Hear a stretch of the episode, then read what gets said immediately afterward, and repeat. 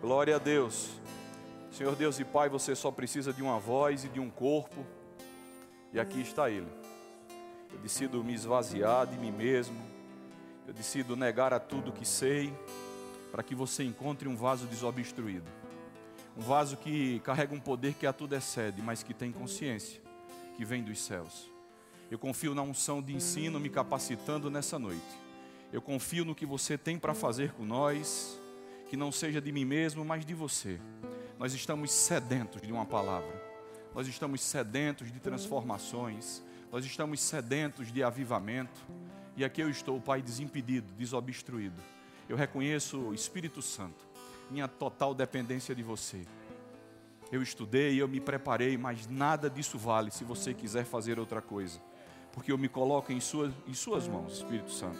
Não há nada mais sábio, não há nada mais inteligente do que você nessa noite.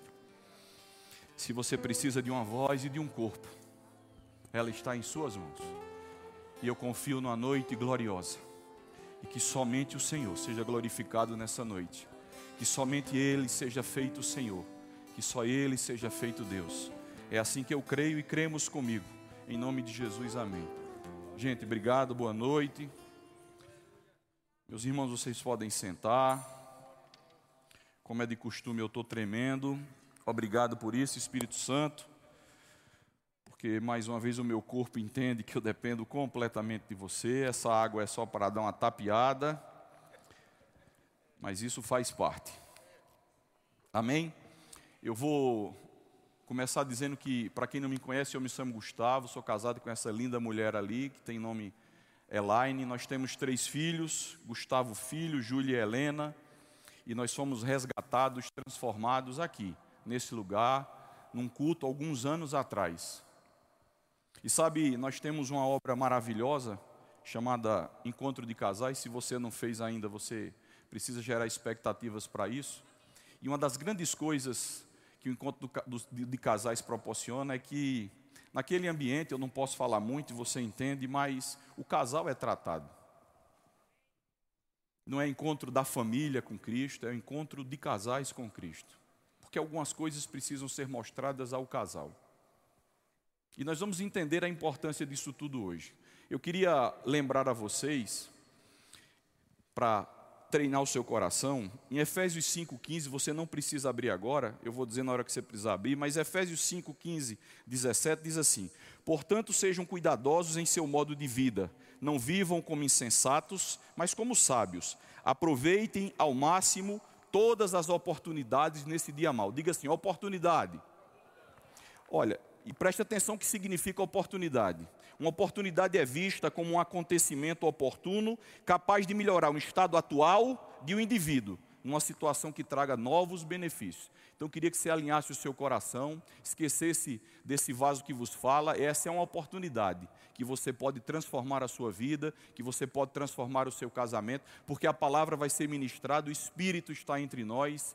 E se você não deixar nada roubar a sua atenção, se você aproveitar essa oportunidade, eu tenho convicção que você vai passar pelaquela porta transformado. Amém? Vamos lá. Gente, alguns anos atrás, e eu vou falar só de mim, eu dizia assim: eu sou católico, apostólico, romano, não protestante. E aqui eu não estou fazendo nenhum tipo de comentário da religião. Eu estou falando de mim, Gustavo, ok? Alguns anos atrás eu dizia: qual é a sua religião? Sou apostólico, católico, romano, não praticante. Alguns dias atrás eu estava num determinado local e tinha umas pessoas e foram perguntadas também a, a religião delas e eu vi várias pessoas dizer a mesma coisa. Isso me chamou a atenção. Eu sou católico, mas não sou praticante. Sabe, gente, a gente está vivendo um tempo que a gente precisa ter muito cuidado de não estar dizendo eu sou um cristão não praticante. Não, Gustavo, mas eu não vou dizer não, mas a sua vida talvez diga. Nós precisamos ter muito cuidado de não deixar a nossa vida e as nossas atitudes dizer eu sou um casal cristão não praticante.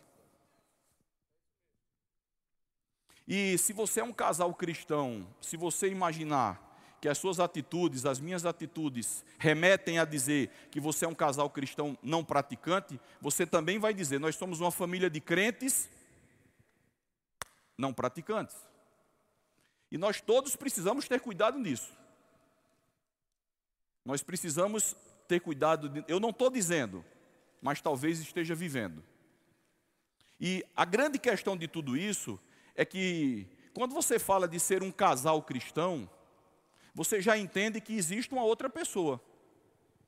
E tudo aquilo, gente, que precisa crescer, se desenvolver, que precisa estar grande, que precisa avançar, seja qual for a área, desde a mais simples à mais complexa, precisa de uma base. Deus sabia de tudo isso, que quando pensou em família, fez a base. Criou Adão, viu que a base ia ficar capenga e criou Eva. E nesse instante, uma base foi criada. Quando Deus pensou em família, pensou nessa base. E a eles deu a incumbência de se multiplicar. Mas a base foi criada. E eu queria chamar a sua atenção de que essa base, hoje eu vou chamar ela de base natural. A mulher que está aí do seu lado, o homem que está do seu lado, compõe com você a base natural do seu casamento e da sua vida e da sua família. Ô Gustavo, por que base natural? Porque nós cremos, entendemos e aprendemos aqui exaustivamente todas as quinta-feiras que a base sobrenatural e espiritual é o Senhor e a sua palavra. Mas existem e eu sempre gosto de tentar ministrar de forma prática, porque foi assim que eu fui ensinado nessa igreja, a ouvir coisas e rapidamente entender para praticar, porque a minha vida só foi transformada em cima dessa obediência. Eu escutava e praticava, eu escutava e praticava. Então, se nós temos uma base natural, essa pessoa que está do seu lado é fundamental para tudo que você pensar. E tudo aquilo que vem da base sobrenatural, da base espiritual do Senhor, é uma incumbência, é uma determinação que, se você entender claramente, é sempre uma ordem para você fazer para o outro. A única parte que Deus trata com a gente individualmente é quando Ele trata de você e Ele. E esse eu não vou me adeter isso, porque não é isso que eu quero tratar com vocês hoje. Mas para ficar claro que eu tenho conhecimento, que quando Deus nos isola, quando Deus quer falar, é você e ele, está tudo certo. Mas todas as vezes que ele falar em família, em casamento, ele precisa de uma base natural para se mover. E eu queria exortar você, eu queria de verdade que o Espírito Santo me capacitasse para que você saísse daqui tendo alguns entendimentos. E um dele é que essa base natural precisa de atenção e de cuidado. A Bíblia nos ensina que, quando fala para o homem, diz assim: ame a mulher como Cristo amou a igreja. Ou seja, você está investindo e depositando do outro lado. A Bíblia diz que a mulher precisa se sujeitar ao marido, ser submissa a ele e su, su, se submeter, fazer tudo isso é sinal de respeito, é sinal de confiança para o outro. Você entende que a base sobrenatural toda hora nos ensina sobre casamento é dizer: ei, aposta no outro lado para que essa base natural tenha firmamento. Para que essa base natural possa ir mais longe. Porque eu sei o que eu vou fazer. Eu sei o poder que eu tenho. Eu sou Deus. Mas eu não posso me mover, eu não posso te abençoar, eu não posso fazer vocês andar se você não entender que você precisa cuidar da, do outro lado.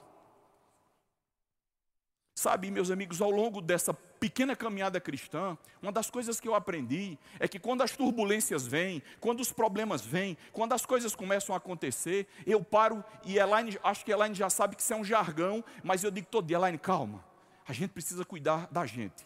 Se a gente não cuidar da gente, Elaine, a gente não consegue resolver. Nós, nós temos que estar fortes, Elaine. Calma um pouco. Vamos comer uma pizza, vamos conversar, vamos sair desse ambiente agora, mas nós precisamos cuidar um do outro, Elaine. Porque se a gente não tiver forte, se essa base natural não estiver alicerçada e se cuidando e se tratando bem, todos os problemas que vierem vão ficar muito maior do que eles são. Porque é vocês dois que vão ter que resolver. E Deus só vai poder se mover quando essa base estiver estabelecida.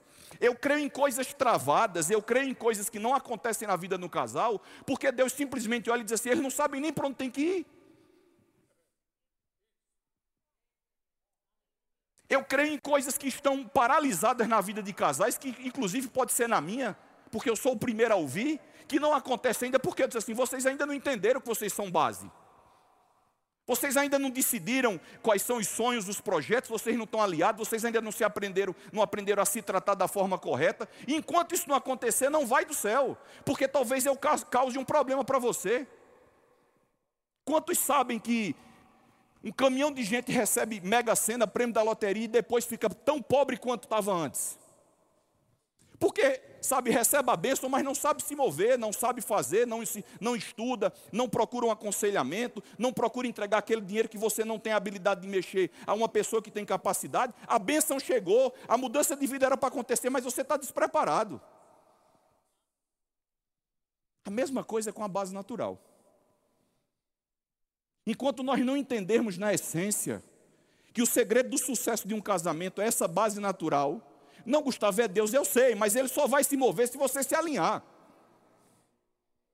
Eu tenho certeza disso. Enquanto nós não entendemos que nós precisamos cuidar do outro, zelar pela vida do outro, para que essa base esteja firme. Sabe, preste atenção.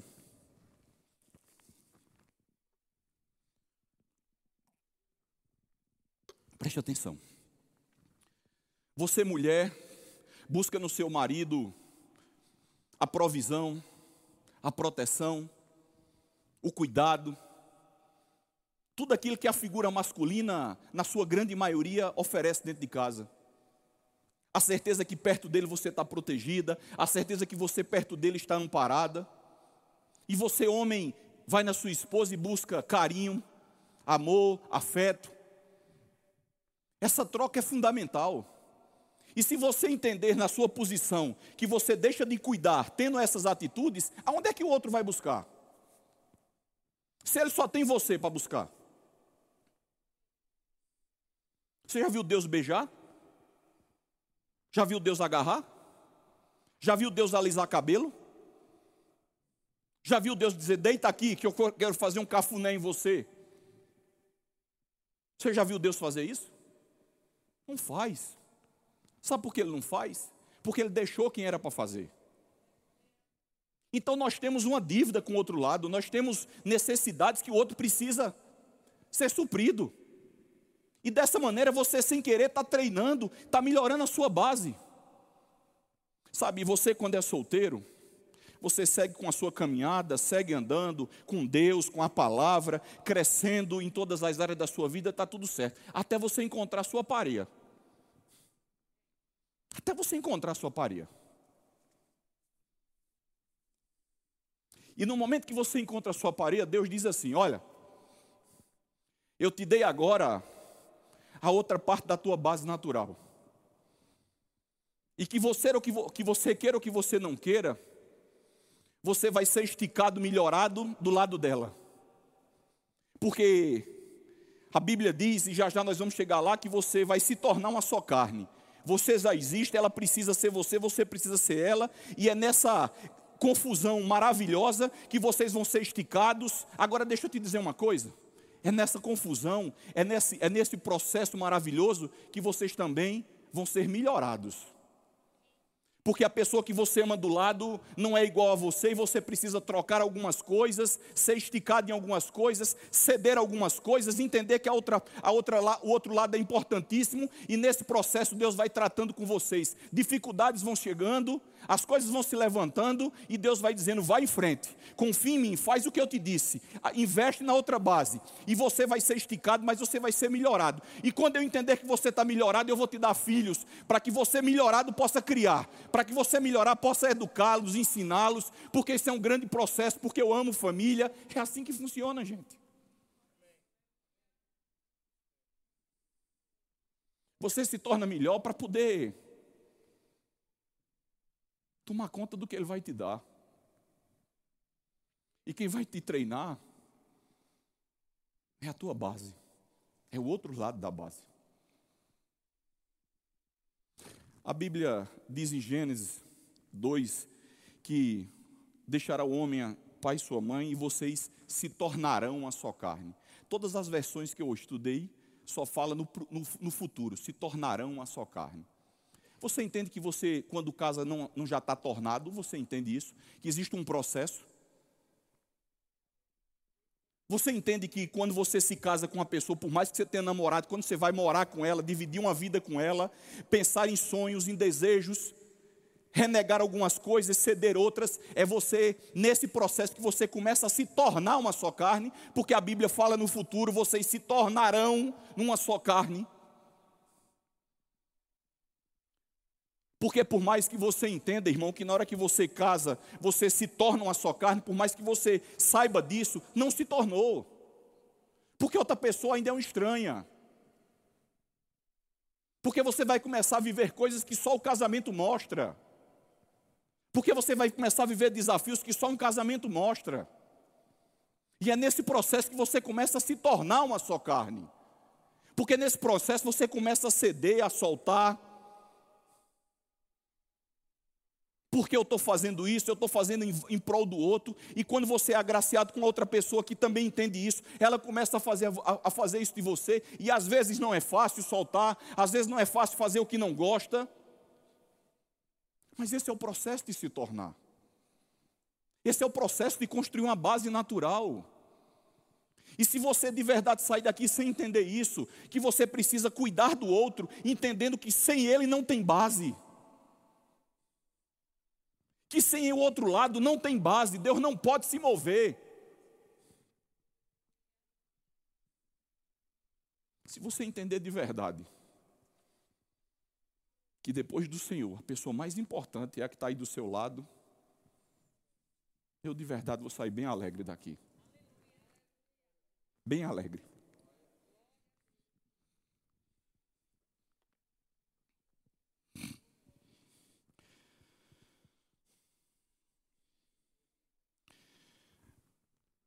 Hum, você também não precisa abrir, você vai abrir já já, mas eu quero te lembrar de alguma coisa. Em Eclesiastes 12, do 13, Eclesiastes 12, 13 e 14, diz exatamente assim, presta atenção. Deus nos prova que você vai ser cobrado pelo que é ensinado. Olha o que ele diz. Agora que já se ouviu tudo, aqui está a conclusão. Tema a Deus e guarde os seus mandamentos, pois isso é essencial para o homem pois Deus trará a julgamento tudo o que foi feito. Esse versículo está dizendo a mim e a você que tudo aquilo que você aprende aqui nesse culto, tudo aquilo que você aprende sobre família nessa igreja, e você não pratica, e eu não pratico, você vai ser cobrado por isso. Porque enquanto você estiver no desconhecido, Deus ainda tem misericórdia de você, mas depois que foi ensinado, acabou. Ô Gustavo, mas deixa eu te dizer uma coisa, Gustavo. Esse troço dá trabalho demais, esse negócio do caba se esforçar para fazer. Esse negócio de ter que fazer dá um trabalho. Deixa eu te falar uma coisa. Você já imaginou se o apóstolo Paulo pensasse como a gente está pensando? Que toda dificuldade ele desistisse? E você nunca passou 24 horas boiando no mar, você não andou em, nav em três navios que afundou os três, você não levou não sei quantas chicoteadas, você não apanhou de todo mundo, você nada disso você passou. Mas você imagina se Paulo dissesse assim, é, realmente está difícil. Você imagina o que, é que tinha, o que é que tinha restado da Bíblia? Você acha que ele encontrou dificuldade, irmão? Você acha que ele, em algum momento, teve que mudar os planos? Em algum momento, ele não teve que fazer ajustes? Em algum momento, ele não teve que trocar rotas? Em algum momento, ele não teve que ceder em prol de alguém? Você acha que não foi assim? É porque essa é a fórmula correta. Qualquer que seja a necessidade de crescimento, essa é a fórmula. Porque é nesse processo que você vai crescer. É nesse processo que você vai melhorar, que você vai ser esticado. Só que você tem que entender que aquele que dá a missão não vai te abandonar.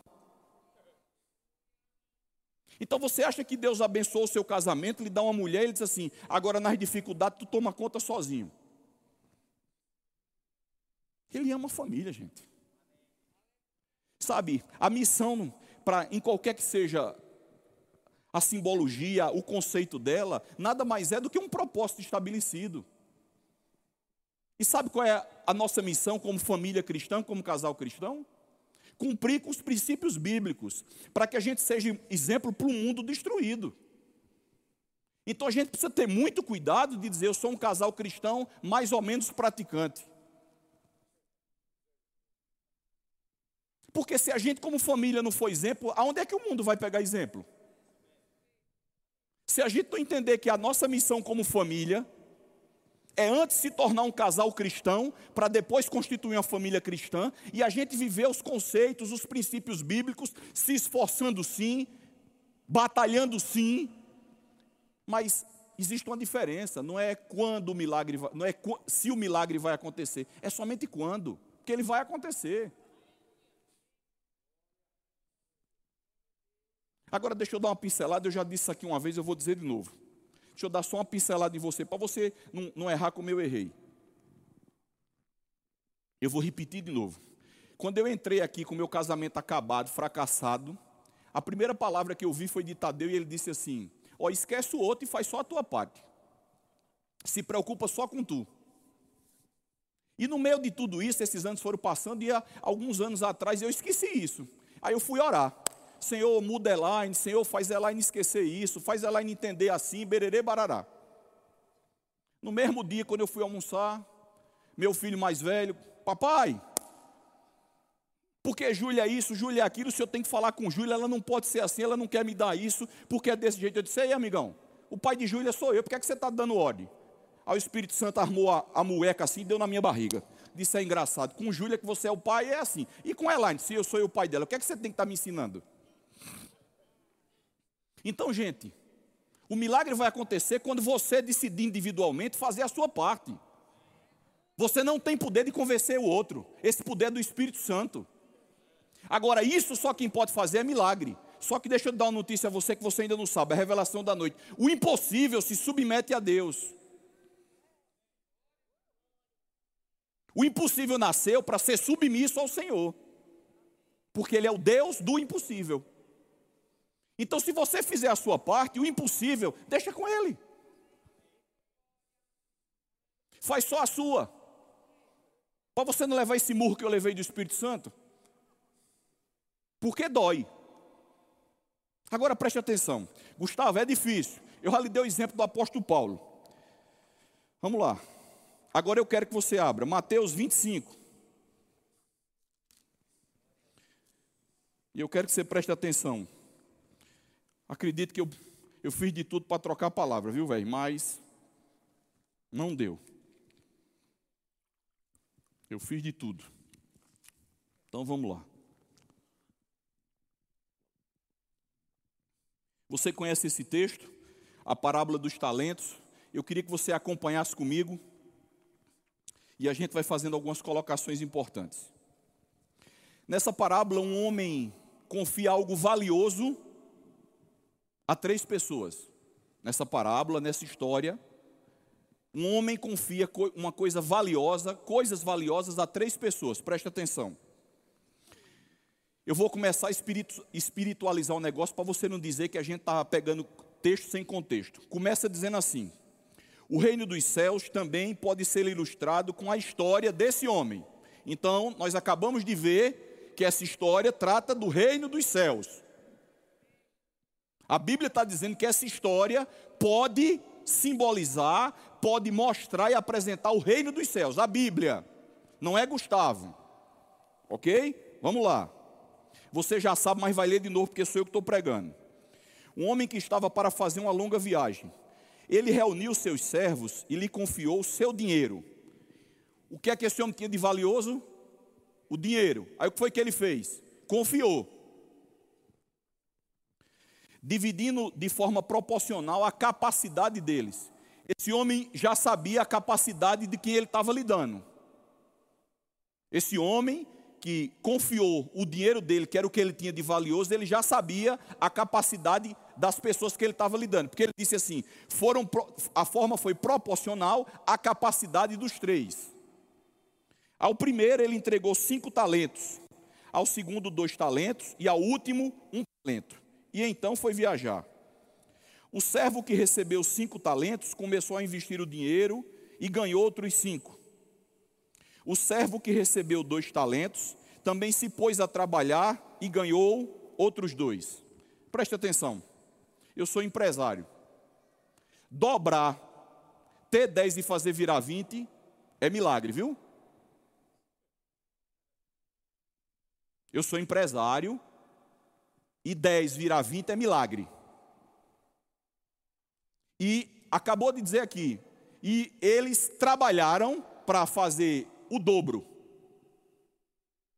Essa parábola está dizendo a mim a vocês que o caminho que essas pessoas que tiveram sucesso, o que tinha cinco dobrou para mais cinco, o que tinha dois dobrou para mais dois, eles trabalharam para isso acontecer. Vocês estão entendendo que vitória só tem com trabalho? Estão entendendo? Então preste atenção: todas as vezes que você pensar em algo valioso, que Deus lhe confiar alguma coisa valiosa, que Deus lhe confiar qualquer coisa, ou um homem confiar você, você entende que para você vencer nessa área, para você mostrar quem você é, você precisa se empenhar, você precisa trabalhar. Vamos andando. Agora olha a atitude desse último servo. Mas o servo que recebeu um talento, cavou um buraco no chão e ali escondeu o dinheiro do seu senhor. Olha o trabalho desse. Cavou um buraco e botou o dinheiro dentro. Que servo, viu, velho? Você confiou uma coisa valiosa a ele e ele disse: Vou cavar um buraco e botar dentro. Você vai entender já já que o patrão, o senhor, tinha expectativas para eles três, tá bom? E esse servo sabia disso também. Que o senhor que estava confiando uma moeda a ele, tinha expectativa nele. Entregou algo valioso, mas tinha expectativa nele. Depois de muito tempo, o senhor voltou de viagem e o chamou para prestarem contas de como haviam usado o dinheiro. O servo ao qual ele havia confiado cinco talentos se apresentou com mais cinco. O Senhor me deu cinco talentos para investir e eu ganhei mais cinco, dobrei. O Senhor disse: Muito bom, servo bom e fiel. Você foi fiel na administração dessa quantia pequena e agora lhe darei muitas outras responsabilidades. Venha celebrar comigo. O servo que havia recebido dois talentos se apresentou e disse: O Senhor me deu dois talentos para investir, e eu ganhei mais dois. Dobrou também, atingiu as expectativas do seu senhor. O Senhor disse: Muito bem, servo bom e fiel. Você foi fiel na administração dessa quantia pequena, e agora lhe darei muitas outras responsabilidades. Venha celebrar comigo. Preste atenção. Expectativas alcançadas o Senhor chamando ele de servo bom e fiel, ainda dizendo o quê? Venha celebrar comigo. Eu quero você perto de mim. Porque você trabalhou, atingiu as expectativas, o que eu lhe dei, você zelou, você fez crescer, você fez produzir. Além de lhe chamar de servo bom e fiel, venha comemorar comigo.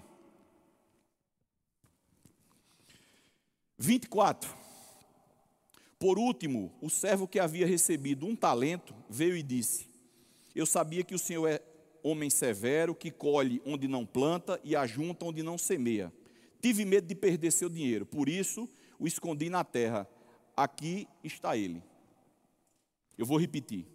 É óbvio que esse servo sabia que a pessoa, o Senhor que estava entregando alguma coisa valiosa na vida dele, nas mãos dele, tinha expectativas mas por conta de uma preguiça, da falta de trabalhar, de uma letargia, de um descompromisso, ele não entregou nada, só entregou o que tinha recebido. Vamos continuar. 26. O Senhor, porém, respondeu: servo mau e preguiçoso, algumas versões chamam de negligente. Se você sabia que eu colho onde não plantei e ajunto onde não semeei, por que não depositou meu dinheiro? Pelo menos eu teria recebido juros.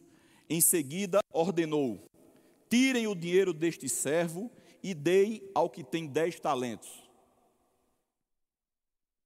por falta do compromisso, por falta da responsabilidade, por falta da disposição correta, além de levar um, uma crítica, uma rebordosa, uma reclamação, ele ainda disse assim: pegue esse dinheiro e dê ao melhor, ao que mais trabalhou. Pegue esse dinheiro àquele que mais atingiu minhas expectativas. A bênção sai de um canto e vai por outro. Por quê, Gustavo? Falta de compromisso. Vamos andando. 30. Agora lancem esse servo inútil para fora, na escuridão, onde haverá choro e ranger de dentes. Preste atenção. Ele foi chamado de preguiçoso, negligente e agora é chamado de inútil. O nosso irmão Rick Renner, o mestre do, do grego, eu fui atrás de estudar, presta atenção, viu? Para vocês se chocarem como eu me choquei. No 26, quando ele chama de mal e negligente,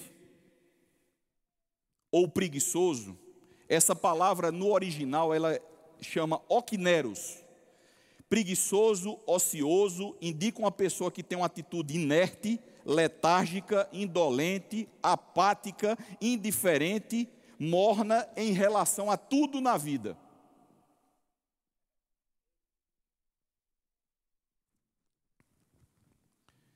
Preste atenção. Esse foi o cara que, quando o Senhor entregou algo valioso na vida dele, algo que ele tinha expectativas, não fez nada. Foi descompromissado, preguiçoso, morno, letárgico. Aí o Senhor chamou ele de negligente, de preguiçoso, e essas palavras é a que eu acabei de dizer a você. Vou piorar.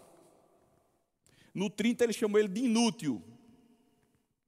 Inútil, no grego original, quer dizer acheiros.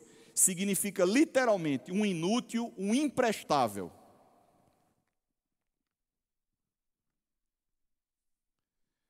Palavras fortes que expressam a intensidade de Jesus quando ele se depara com servos que, quando ele entrega algo valioso, não tem compromisso.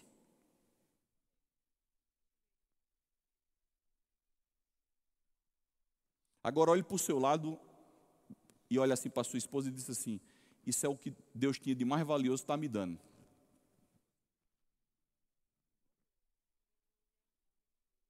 Aí você decide, irmão, depois de escutar isso, se você quer ser o servo 1, um, o 2 ou o 3.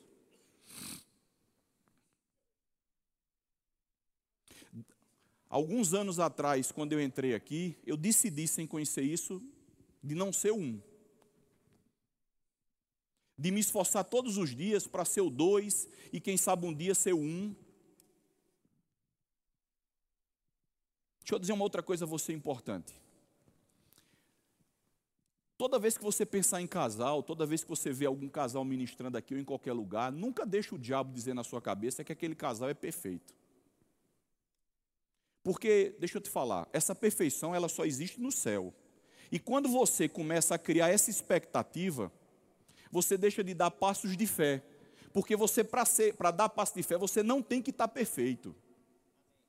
Todos nós estamos no mesmo patamar. Qual é o patamar, Gustavo? Em crescimento, se esforçando para ser o servo um ou dois. Agora é verdade que tem alguém com mais maturidade, por quê? Porque já vivenciou mais coisas, porque já colocou mais coisas em prática, porque já passou por coisas mais pesadas, então há níveis sim, mas todos nós estamos no mesmo patamar, tentando ser o servo um ou dois, a gente só não pode ser um, o três, o que só ganhou um, porque a gente acabou de aprender o que é que Deus, o que é que Jesus entende que é assim letárgico, morno, preguiçoso, desprezível. Então nós precisamos entender que se Deus deixou algo tão valioso que é o nosso outro lado, ô Gustavo, nem a família é macho, mas tu tem que entender que primeiro tu tem que consertar a base natural, aí depois tu pensa na família. Porque só tem família equilibrada se tiver casal equilibrado. Tu não pode pensar nos filhos, no bem-estar dos filhos, sem pensar antes da tua esposa, não. Que tu gosta ou que não gosta, isso é a palavra. O que tu vai fazer com ela, eu não sei. Mas o meu, a minha decisão é me esforçar. É assim que tu tem que pensar. Mas Gustavo está tirando a família. Eu não estou tirando nada, eu só estou te ensinando que a família é consequência da base natural, que é a tua mulher, o teu marido. Aí tu cuida dele, trata dele, zela dele, aí consequentemente a tua família é um sucesso. Então, se Deus te entregou algo tão valioso, como esse senhor entregou a esses três servos, tu tem que se posicionar, eu tenho que me posicionar e entender, eu vou ser qual dos servos? Eu vou trabalhar para entregar frutificação, eu vou trabalhar para fazer crescer, eu vou trabalhar para ser bênção, ou eu vou cavar um buraco e botar dentro? Agora, quando tu lembrar de que não quer trabalhar, quando tu lembrar que quer as coisas fáceis, quando tu lembrar que acha que não vai ter dificuldade, lembra dessa parábola, velho. Os que entregaram cinco e dois trabalharam. Sabe, gente, nós, nós somos líderes do departamento O Negócio é Crer. E nós, toda reunião, por sinal, a próxima é dia 19 de fevereiro. E nós, em, toda reunião a gente tem um case de sucesso. Escutando essas pessoas, escutando junto. Sabe qual é a fórmula do sucesso? Fé e trabalho. Fé e trabalho. Eu ainda não vi um pregado dizendo assim: olha, eu tive muita fé deitado na cama. Olha, era fé para torar e ter sido abençoado. Como eu também não vi o cabo dizer assim: rapaz, eu trabalho feito um cavalo de carrossel, mas não tem fé. Porque sem fé é impossível agradar a Deus. Se você não agradar a Ele, como é que você vai arrumar nada, meu irmão? A mesma coisa a gente é com a família e com o casamento. O segredo de botar para frente, o segredo de ser melhor, o segredo de ter uma família constituída é trabalhar, é abandonar essa coisa morna, letárgica. Eu faço quando eu quero, eu faço quando eu posso. Eu dou, eu dou dinheiro a ela para ir no cabeleireiro quando eu quero, eu, pro, eu vou prover ela quando eu quero, eu vou proteger ela quando eu quero, e ela diz a mesma coisa, eu vou te dar carinho quando eu quiser, porque eu, agora eu estou com preguiça, eu vou te dar um beijo quando eu quiser, porque agora eu estou com preguiça, a gente não vai fazer sexo hoje porque eu estou com preguiça. Aí você lembra desse exemplo, velho. Aí você lembra o que é que a preguiça traz na vida de um casal. Aí você lembra o que essa preguiça de se doar um ao outro traz na vida de um casal? Negligente, preguiçoso, inútil.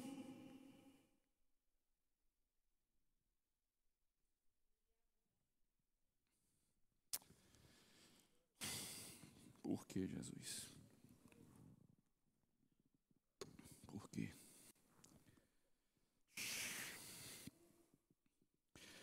Vamos encerrar.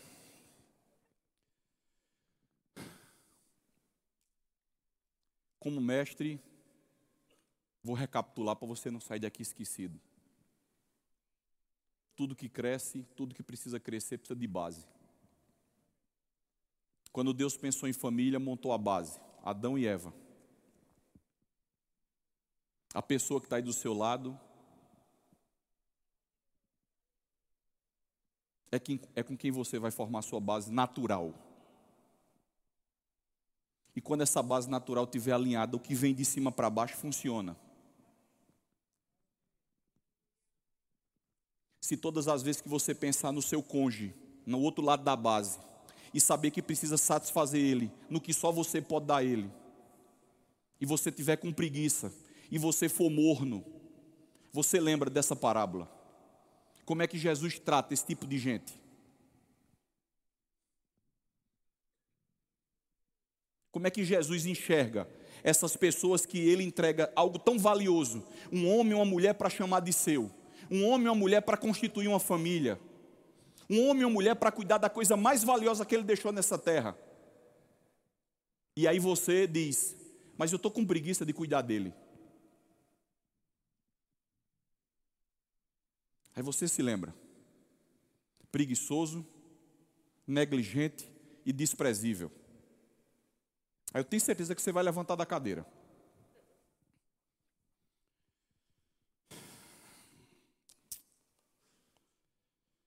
Aleluia.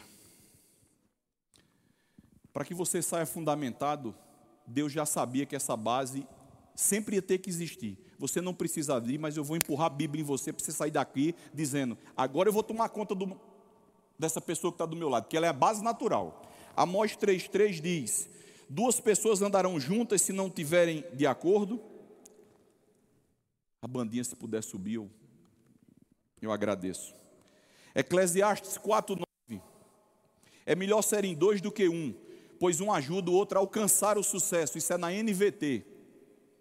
É melhor dois do que um, porque um ajuda o outro a alcançar o sucesso. Salmos 133, 3.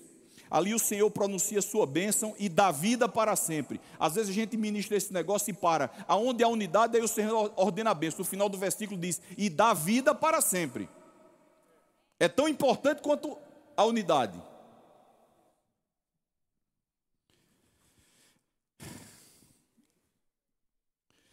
Que você vai fazer agora, meu irmão? O que você vai fazer agora? O que eu vou fazer agora com essa palavra? Agora no presente. Vai afetar rapidamente o seu futuro. Você não consegue trocar o seu futuro. Você não consegue fazer tudo isso funcionar se você não começar a operar agora o presente. Se você agora não se decidir, aí quando você apostar agora no presente, o seu futuro vai mudar. Deixa eu te explicar uma coisa. Esse exemplo é antigo, eu já ouvi muitas vezes, mas eu acho que tem gente que não ouviu, e esse exemplo abraça o meu coração para a gente entender a importância de tudo isso, para a gente entender esse processo de se tornarão. Nós temos um saco de batatas, tudo batata junto, tudo grudadinho, tudo, de, tudo colado no outro, de formas e tamanhos diferentes. Esse saco de batata, você pega as batatas, bota para lavar, começa a descascar e aí inicia-se um processo. Você começa a descascar as batatas, as pelancas vão saindo, as crecas vão saindo, a mentalidade egoísta vai indo embora, a mentalidade do eu, eu, eu vai indo embora. E o processo acontecendo. Quando você menos espera, com aquelas batatas já todas descascadas, já sofreram um desgaste, a primeira camada saiu, as primeiras crecas foram embora, a crosta foi embora, elas são jogadas dentro de uma panela com água fervente. Quando você pensava que o processo tinha acabado, agora é que vai começar a pegar fogo. Quando você pensava que tinha sido só isso vai piorar. Você é sacudido nu, sem casca, dentro de uma água fervendo. E depois de um tempo dessa água fervendo, você vai ficando molinho. O coração que era duro fica mole. A sua brabeza se acaba, que é mais brabo do que eu não tinha. Sua brabeza vai indo embora, porque você vai ficando molinho, molinho os problemas, as angústias, a necessidade de conversar, a necessidade de enfrentar problemas. E quando você menos espera, todas elas começam a ser machucadas. E você diz: estou morto. Quando eu pensei que tinha acabado, agora vão me machucar. Você começa a ser machucado. Você acabou de vir de água quente, está mole, mole, e agora lá machucado. Essa é a última etapa. Todas as mulheres e os bons cozinheiros sabem que o resultado disso é um purê. Hum. Se tornarão uma só carne. Um processo para se tornar um processo vivido, sofrido, para se tornar uma coisa só. Nesse instante, ninguém sabe quem é A, quem é B, qual é a batata maior, qual é a batata menor. Se me vê falar, não sabe se sou eu que estou falando ou se é Elaine, porque os pensamentos alinharam. Se escutar ela falando, não sabe se é ela ou se sou eu, porque sai da boca dela as mesmas coisas, porque nós somos um, nós conversamos em casa, nós já sofremos muito, nós entendemos que o fruto disso é a unidade. E quando alguém escuta, mas rapaz, parece que eu estou vendo Elaine falar. Rapaz, mas parece que eu estou vendo Gustavo falar. Você se tornou um. Mas passou por um processo. Você foi esticado, trabalhado. Mas você se tornou um. E aí tudo aquilo que Deus promete como base sobrenatural começa a acontecer. Deixa eu dizer uma coisa a vocês. Nenhum de nós está livre dos problemas. E alguns deles são pesados. Mas se você hoje decidir, se você hoje colocar em prática a habilidade de trabalhar e te esforçar para cuidar da outra base, e ela fizer a mesma coisa por você, o problema nesse instante começa a diminuir. Porque vocês se tornaram um. Filha, suba aqui. Queria que vocês ficassem em pé, eu queria que a bandinha ficasse pronta aí. Vamos, como diz o amigo Luciano Subirá, para parecer que está perto. Queria que vocês ficassem em pé, essa aletinha está dedilhando, e eu queria que vocês escutassem o que eu vou falar e meditassem em tudo que a gente ouviu agora. Talvez seja uma grande oportunidade agora de você começar a praticar o C1.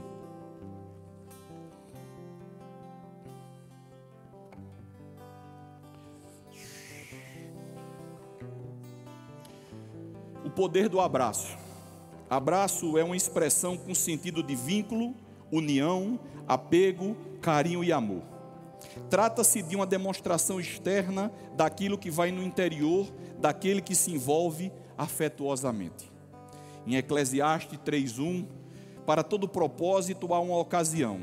A gente vive para atender propósitos. Nasce, morre, planta, colhe, ri, chora, busca, perde, fala, se cala, ama, aborrece, abraça e se afasta de abraçar. Você sabia que Deus tem propósito com um abraço? Lembra de Lucas 15, 20, o pai do filho pródigo, estando ainda longe, seu pai o viu e, cheio de compaixão, correu para o seu filho e o abraçou e o beijou. Já, já pensou na importância do abraço nos relacionamentos? Já abraçou ou foi abraçado com vontade?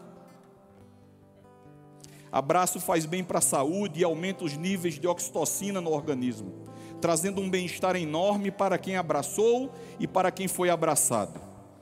Oxitocina é uma substância química que reduz o estresse, a ansiedade e aumenta a felicidade e o bem-estar. Mães com níveis elevados de oxitocina têm ligação maior com seus filhos e as que não abraçam desenvolvem com eles um relacionamento frio e distante. Abraço é remédio, é cura, é felicidade, é bem-estar. Devemos abraçar a todos, até aquele que não merece o pai do filho pródigo recebeu com abraço, com vestes, com sandálias, anel, e esse filho nem merecia. Eu não gosto quando vou abraçar alguém e este alguém me abraça frouxamente, parecendo sem vontade, dá uma sensação de abandono, de pouco caso. Eu gosto de abraçar com vontade, gosto daquele tipo de abraço que parece que eu estou entrando na alma de alguém quando a Bíblia diz que também há tempo de se afastar de abraçar, não está nos dando respaldo para nos afastarmos de alguém. Se afastar de abraçar significa não poder abraçar porque a pessoa está longe. Precisamos abraçar mais, mostrar que as pessoas são importantes para nós. Não sabe abraçar? Aprenda, quebre o gelo. Se consegue mais coisas com um abraço do que com um chicote. Quem não abraça, não marca a vida do outro. E quando morre, não deixa saudade. O ser humano é um ser sociável. Quem não é, desenvolveu alguma patologia e precisa de ajuda. Aproveite o momento. Há um tempo de abraçar e esse tempo é agora.